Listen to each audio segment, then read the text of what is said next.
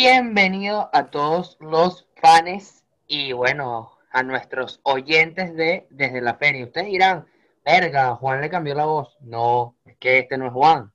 El sopla se apoderó y ahora es Oh, el sopla bar, el bar sopla, como lo quieren llamar.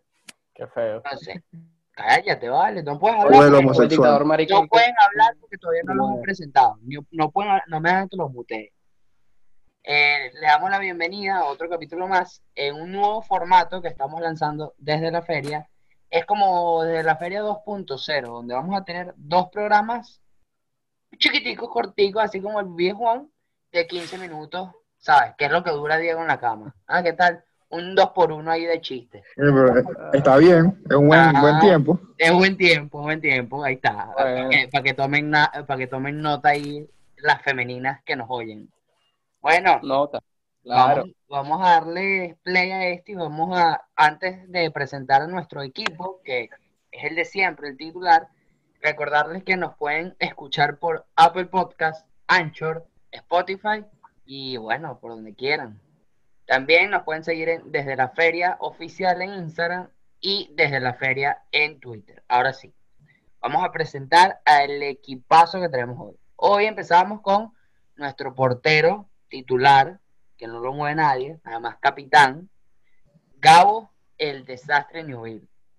Bueno, yo iba a decir lo de las redes sociales, pero está tan apoderado que te apoderaste hasta de mis líneas. Así que bueno, te lo dejo así, pues gracias por soplarme hasta lo que tenía que decir. hasta el guion. Sí, exacto. Hasta el guion, claro. Bueno, ahora vamos con nuestro mediocampo, volante, mediocampista, que además, marico también. Que además de ser marico, ojo que, que no lo convocaron para el Mizucap, pendiente, pendiente. Diego, el Matador Vázquez. Evandiamo, Ah, ragazzi. Mira, es verdad, quiero, quiero aprovechar la oportunidad para mandarle un saludo a la gente del SAR de Lucab. Oye, yo no sé si están enamorados de mí o qué pasó. Pido disculpas, yo sé que soy difícil de alcanzar, pero bueno, no tienen que eh, decirme gafo como me dijeron. Y bueno, aprovecho también, antes que me roben las líneas, para avisarles y comentarles a todos que este programa sale todos los miércoles y todos los sábados, así que pendientes, ese es su día, como ir a la misa, pues tienen que estar pendientes y ahí escuchar. Buena esa, Diego, buena esa. Y bueno, lo llamaron, o sea, la gente lo estaba pidiendo, lo estaba pidiendo y nos decían, oye, Juan tiene que ser el goleador de ese equipo para que, pues, tache esos malos recuerdos en Lucap cuando fallaba penales y tal. Ok, nosotros cumplimos.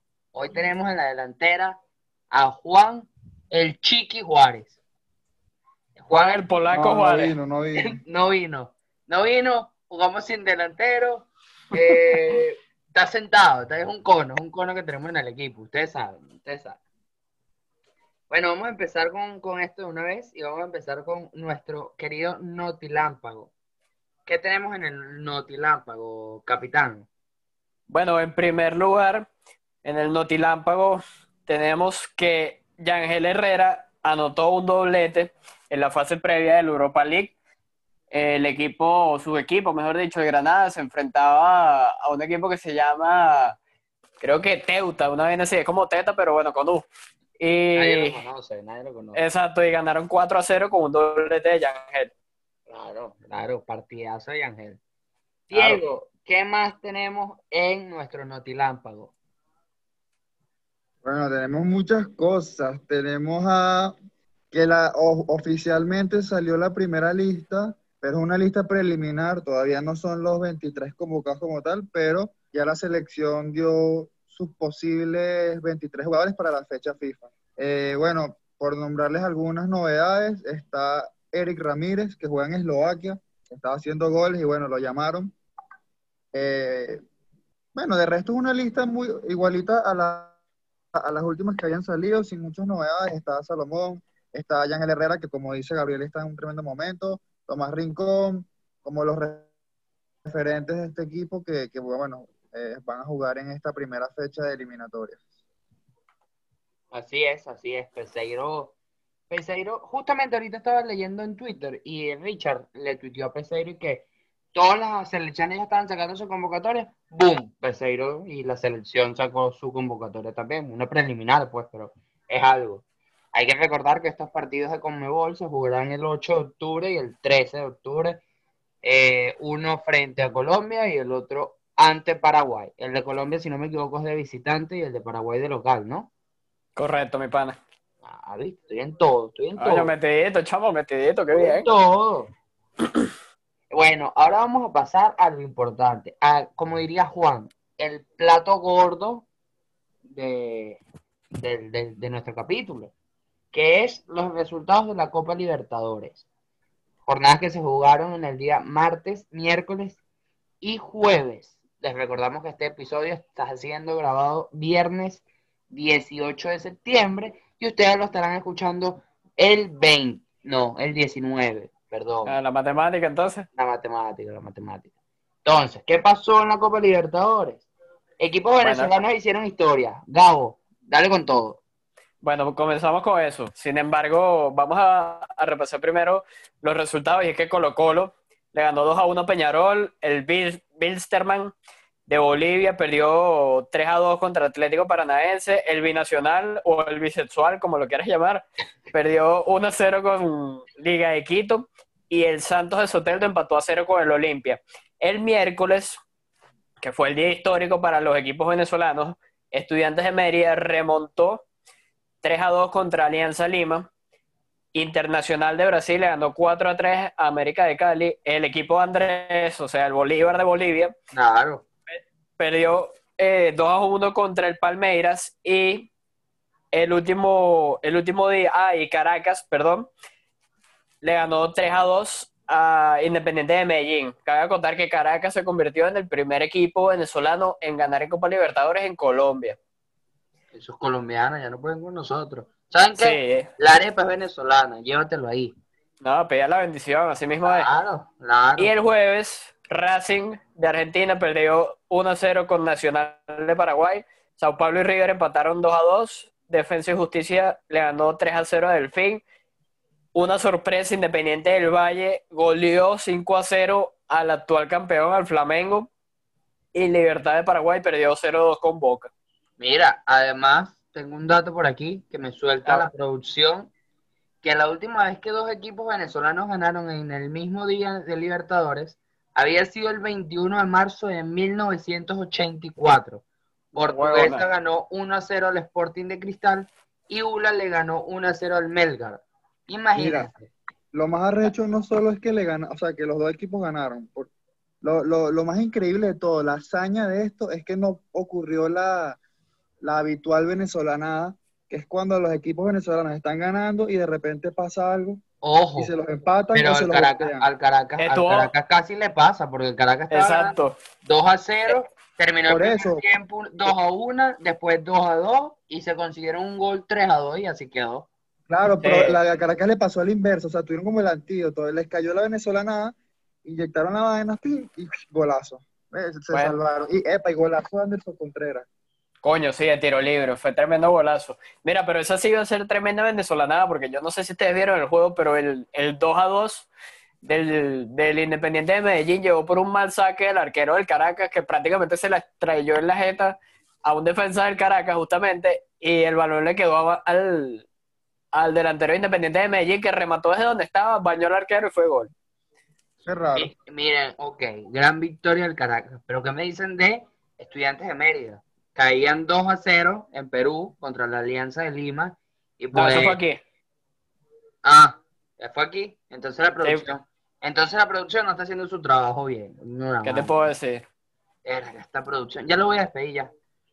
Bueno, Perú está. eh, los estudiantes de Mérida caían 2 a 0 y pues le dieron vuelta 3 a 2 con un gol en el último minuto de penal, ¿no? Sí, justamente, o sea, remontaron prácticamente los últimos 30, una vaina así. Ok, ¿y O sea, cómo deja entonces, cómo, cómo deja el estudiante de Mérida y el Caracas eh, estos dos partidos eh, de cara a lo que queda de Libertadores? Que si no me equivoco es una jornada más, uno o dos. No, quedan tres jornadas. Ah, La próxima quedan tres se, jornadas. Sí, la próxima se juega a partir del 22, o sea, creo que el, el próximo martes. Ah, Y Gabo, estudia... Háblame, háblame.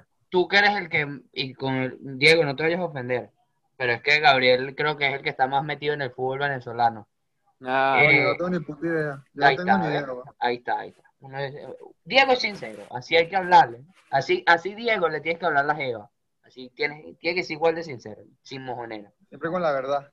Siempre con la verdad. Ajá, Gabriel. Estos equipos, entiendo que el Caracas Fútbol Club te- podría tener la posibilidad de clasificar. Eh, está muy bien posicionado en estos momentos con la victoria que sacó. Bueno, así, bueno. así como, bueno, ajá, terminé de preguntar. Ahora, ¿qué me dices tú de Estudiantes de Mérida y ajá, cómo ves al Caracas de cara a lo que queda de, de fase de grupo de Libertadores? Bueno, pero es que la verdad es que están prácticamente en una situación muy parecida, porque los dos están terceros en su grupo. Eh, Estudiantes de Mérida con tres puntos y Caracas con cuatro. Y los dos que están por arriba, que por lo menos en el caso de Estudiantes de Mérida son Nacional de, de Uruguay y Racing de Argentina, tienen nueve y seis. En el caso del Caracas, tiene por arriba a Boca y a Libertad, que tienen siete y seis. O sea, yo creo que Caracas, en dado caso, obviamente lo tiene más fácil porque tiene más puntos. Pero, ah, bueno, también es importante porque al- los próximos tres juegos que quedan, Caracas tiene que jugar dos en casa y uno afuera. El único que tiene que jugar afuera es contra Boca, nada más y nada menos. En cambio, Estudiantes creo que le toca al revés. Ok. Bueno, sí, re- relajadito, exacto. A Estudiantes Claro. le toca, al re- le toca al revés. Tiene que ir a Perú, si no me equivoco, y creo que el otro juego es en, en Uruguay contra Nacional, una vez así. Espe- esperemos que el Caracas no sea el bombón de la bombonera. Ajá. Ajá, ajá, ajá. Llegó Don Comedia. No te lo Sí, no, don Comedia, corran. Sí. Mira, en, en dado caso, yo creo que lo que, o sea, a menos de que no clasifiquen, porque de verdad que está un poco difícil, los dos equipos se pueden meter en Copa Sudamericana, quedando terceros en sus grupos, y bueno, se mantienen en competencias internacionales así. O sea, podríamos decir que ambos pueden soñar todavía con esta victoria en meterse en unos octavos de final. Sí, de repente pueden soñar, pero el escenario más factible ahorita es que se metan en Sudamericana, los dos. Ok. Una pregunta. típico- pues, yo no Ah. sé mucho, yo tampoco sé del fútbol, de lo que sucede en el fútbol venezolano. ¿Cuál Ah. ha sido la estancia más larga? La insta- estancia se dice. Ya, ya no Sí, o sea, el, el paso, ¿no? Sí, sí. De, de, de lo más largo que ha llegado un equipo venezolano en la Libertadores. Si no me equivoco, fue, exacto, Caracas ha sido uno de los equipos que llegó a cuartos de final. El Deportivo Táchira también lo ha hecho y ya por ahí, por los años 80, no sé qué vaina, creo que el Portuguesa o, o la Universidad, la ULA, el equipo de la ULA también tuvieron pasos por cuartos de final en, en esas Libertadores. Ok. Bueno, y ya para Pero por este- cada paso de cuartos de final, mira, por cada paso de cuartos de final hay 30 años en que ninguno clasifica octavo ni siquiera. Wow. Exactamente. Ok, ok. Miren, ya para terminar este temita, nuestro primer episodio, pues se fue volando, se fue volando como se fue Juan. Juan se fue volando, pues no sabemos qué pasó. ¿Saben que le están los teques? ¿Les- ¿Ustedes creen que la falta de temporada en Venezuela, ya que no, aquí no hay liga todavía, y se espera que para octubre, imagínense, es que pueda volver el fútbol venezolano, ¿creen que esto puede pasarle factura en las próximas jornadas tanto al Caracas Fútbol Club como Estudiantes de Mérida? Realmente no lo sé. Mira, Pero, pero espero que no, o sea, yo espero que ellos se mantengan activos, entrenando todos los días, por lo menos que si dos veces, una vez así, porque obviamente ellos saben que, que, bueno, que no están jugando y que eso les puede hacer daño, como dices tú. Creo que más daño les puede hacer intimidarse contra los rivales, porque lo cierto es que las victorias de este miércoles fueron contra los equipos más accesibles de su grupo, o sea. Alianza Lima e Independiente de Medellín. Entonces, bueno, como le quedan partidos más difíciles, creo que eso les puede dar como cague y bueno, la pueden cagar ahí por eso. Ojalá que. Diego, ¿tú qué crees, Diego? mira, lo, lo que pasa, lo que pasa es que, bueno, eh, los equipos en Venezuela vienen entrenando desde julio, o sea, tienen por lo menos más de dos meses dándole, entrenando, y de alguna manera tienen ritmo. El tema está en que partidos profesionales, partidos de máxima ex- exigencia, como el que tuvieron eh, esta, semana, este es el primero apenas. Entonces yo, yo suponía que iban a perder por eso mismo, por falta de ritmo, por falta de juego. Pero bueno, me parece que superar es- ese, ese reto, ese obstáculo y ganar, y ganar de la forma en que lo hicieron, puede ser un, un embrión anímico para, bueno, afrontar lo que viene. Es, es difícil saber, porque es como dice Gabriel, le ganaron a los dos equipos más accesibles, pero había que ir y ganarles, y eso ya lo lograron, entonces, bueno, es un tema de, creo que más de confianza que de ritmo para poder ponerse a esta situación y, bueno, tratar de sacar los puntos y, clasificar al menos a Sudamericano. Bueno, esperemos que los equipos no, no se pongan nerviosos y pecho frío como se pone Diego cuando le va a hablar una mujer, o cuando Diego, o cuando Juan también tiene un culito por ahí y, bueno, se, se caga, como quien dice. Eh, le deseamos todo el éxito. ya nos despida. le, le deseamos todo el éxito a- al Caracas y a Estudiantes de Mérida que, que hicieron un partidazo. Y bueno, hasta aquí llegó el primer capítulo que van ustedes a tener hoy, hoy sábado 19. Si a ustedes no les interesa Libertadores, bueno, vayan al otro capítulo que va a estar mejor porque vamos a hablar de lo que sucedió en el fútbol europeo. Claro que sí, aquí cubrimos todo. Entonces, bueno, hay que agradecerle a nuestro capitano, el desastre Newville, por Arroba saber Gabriel. tanto además de- del fútbol venezolano. Ah, bueno, claro. Arroba Gabriel Newell en Instagram. Les recuerdo que pueden seguirnos como arroba desde la feria oficial en la misma red social y arroba desde la feria en Twitter. Ahí está.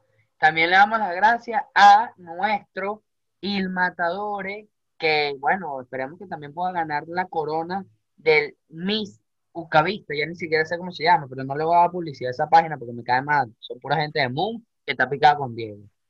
Gracias, Diego, por asistir una vez más. Por favor, no vayas al baño cuando vayamos a empezar el otro programa. Gracias. Cónchale, pero si tú llegas a esa hora, como, o sea, se coincidió con mi hora de, ya- de ir a hacer mi, los Jordan, como le dicen por ahí. No, Jordan. Eh, Diego, ¿a qué hora nos pueden, eh, qué días nos pueden escuchar? ¿Qué días salen los capítulos? Recuérdaselo a las personas. Los capítulos salen los días miércoles y los días sábados. Y bueno, antes que se me olvide mis redes sociales, por favor. Digo Arturo Vaz para que me sigan y que vean todo mi contenido. Y bueno, se suscriban. Eso es. Gracias. Y bueno, le agradecería a Juan, pero es que no tengo nada que agradecerle porque intentó hacer de producción y la cagó. Entonces, Juan, hoy no te agradecemos. Por este lado, hoy me convertí en el soplavar Andrés Bolívar, claro que sí. Me pueden seguir en Andrés Bolívar. Epa, no, eso no. Te dije que aquí no.